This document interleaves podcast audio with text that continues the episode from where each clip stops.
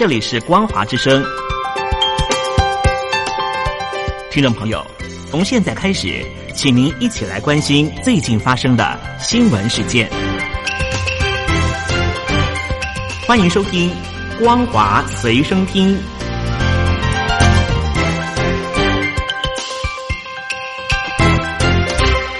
各位海峡两岸的听众朋友们，大家好！非常欢迎您收听今天的光华随身听，我是佑佳。在今天的新闻焦点，首先我们来关心的是，美国政府在美东时间十月二十六号就鱼叉飞弹海岸巡防系统二十三亿七千万美元对台军售案进行知会国会的程序，渴望在一个月之后正式生效。这也是美方一周来第二度宣布对我军售。总统府表示，这项军售案呢将会进一步的充实。使国军战略与防卫需求，强化防卫战力现代化，并且加速提升不对称的战力。美国国防安全合作署发布新闻稿表示，国务院同意销售我国一百套预插飞弹海岸防卫系统，已经正式知会美国国会。对此，总统府发言人张纯涵他表示，这不仅显示美国政府基于《台湾关系法》再次以具体行动履行六项保证的安全承诺，也充分展现美国政府对协助台湾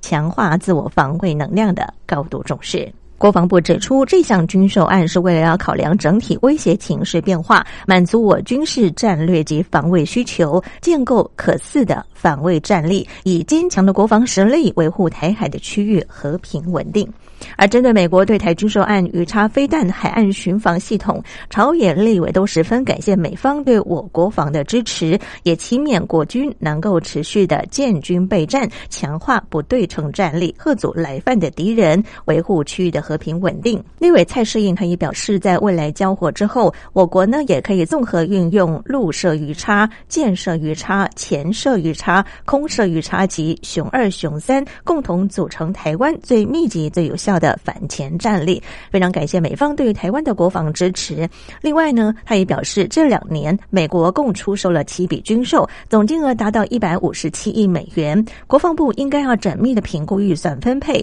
如果有不足，应该要适度的争取特别预算。而另外陈以信他也指出，美方一周之内二度对台军售是有别于以往经验法则，加上美方再次加强承诺台湾关系法及六项保证，相信未来对台。的军售案呢会更常态化，也进一步的增进双方军事层面的共识，有助于提升台湾不对称的作战能量。对此，他非常乐观其成。而他也表示，近年来中共海军能力大幅的提升，我国积极整合各项的飞弹系统，将拥有更好的制衡能力。所以，除了感谢美方对台的支持之外，也需要请国防部谨慎的评估，在购买相关武器装备合理数量与价格之外呢，在备战。而不求战的前提之下，加强国防安全。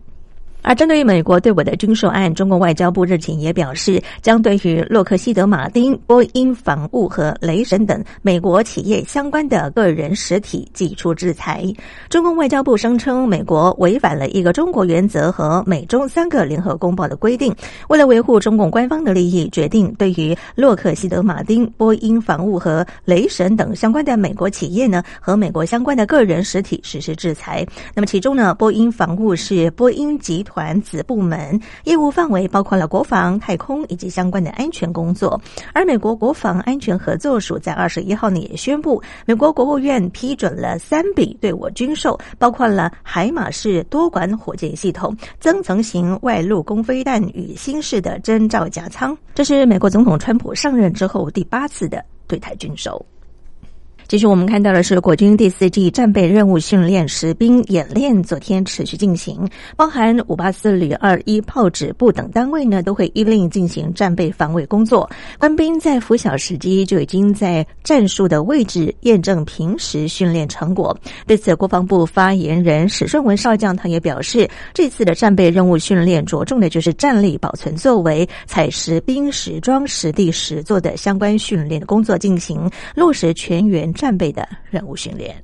而在大陆动态消息方面，我们看到的是中共第十九届中央委员会第五次全体会议，所谓的五中全会，一连四天在北京召开。外界认为这次的会议至少有五大看点。不料中共党媒呢，仅用一百一十二个字呢报道开幕的相关情况。分析认为说，中共面临诸多不利因素的夹击，党媒的低调反应似乎预示了高层权斗依然是相当的激烈。报道指出，中共近三百多名的委员出。席五中全会，这个会议当中被认为是中共高层不得不面对的权力厮杀。再加上 COVID-19 持续蔓延、美中关系恶化以及当前天下为中的特殊背景之下，这次五中全会呢可以说是备受关注。就有分析认为说，习近平提倡的经济双循环，一方面扩大面向出口的生产，也就是所谓的国际循环，同时呢也将经济转变为更加侧重于面向国内消费的生产，也就是所谓。的国内循环，希望能够定调未来大陆经济走向。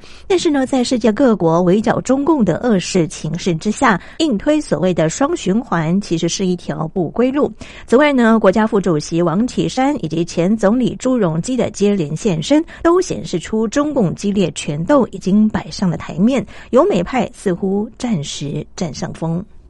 继续，我们看到的是中共的网信办严管网络。日前呢，公告了将针对于小米、华为等八款的具影响力手机浏览器展开整治与管列，以避免不良价值言论或文章的出现。换句话说，未来在使用这些手机浏览器上网，可能会被自动过滤掉一些含有不良资讯的自媒体。而这个公告呢，也表示说，从现在开始呢，将华为、小米、搜狗等八款的手机浏览器纳入首批的名。单进行重点集中整治工作，而受到整改的项目包括了自媒体违规采编或者是散布小道消息，发布违背社会主义核心价值观的不良讯息，使得耸动标题的文章或者是媒体呢也可能受到整治。而遭到点名的一些违规网页或者是媒体的内容，包括了卖惨、唱衰、错误解读经济民生政策、浮夸，还有包含炒作明星绯闻及娱乐八卦等等。官方要求相关。的企业浏览器必须在十一月九号之前做出改变，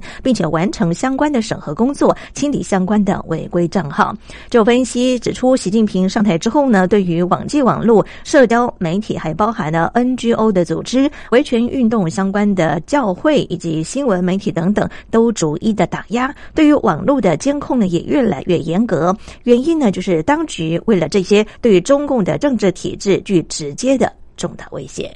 另外，我们再来看到的是学生动员前召集人钟汉林先前的遭控违反港版国安法。日前，他特别前往了美国驻港的总领事馆寻求政治的庇护，后来呢却失去了相关的联络，恐怕遭到警方国安法的人员带走。除了钟汉林前成员何希诺以及陈卫贤，也在报道的时间之内呢再次被捕。就港媒指出，钟汉林已经被国安处的人员拘捕，目前呢还不知道相。相关的原因，而十九岁的钟汉林曾经是港独组织的学生动员召集人，初中呢就投身社会运动，自称是勇武派，主张以更激烈的手段来进行抗议活动。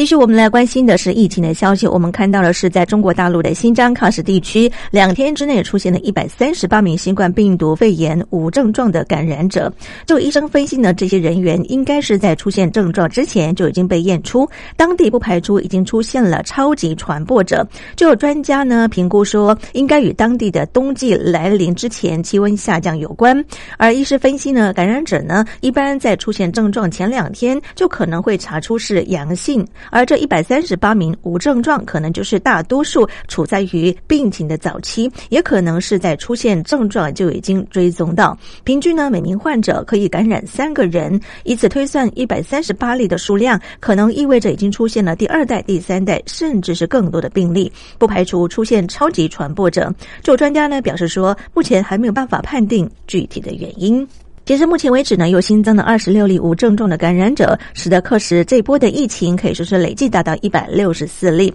而这一百六十四例没有症状的感染者，都与寨米乡三村工厂相关，全是主动筛检发现的。所有的感染者呢，都是未明原因的疑似病例，而且呢，感染者都是青壮年，这和上半年大陆流行的情况不一样。另外呢，传播发生在工厂、工人以及年轻人为主，无症状的几率更高。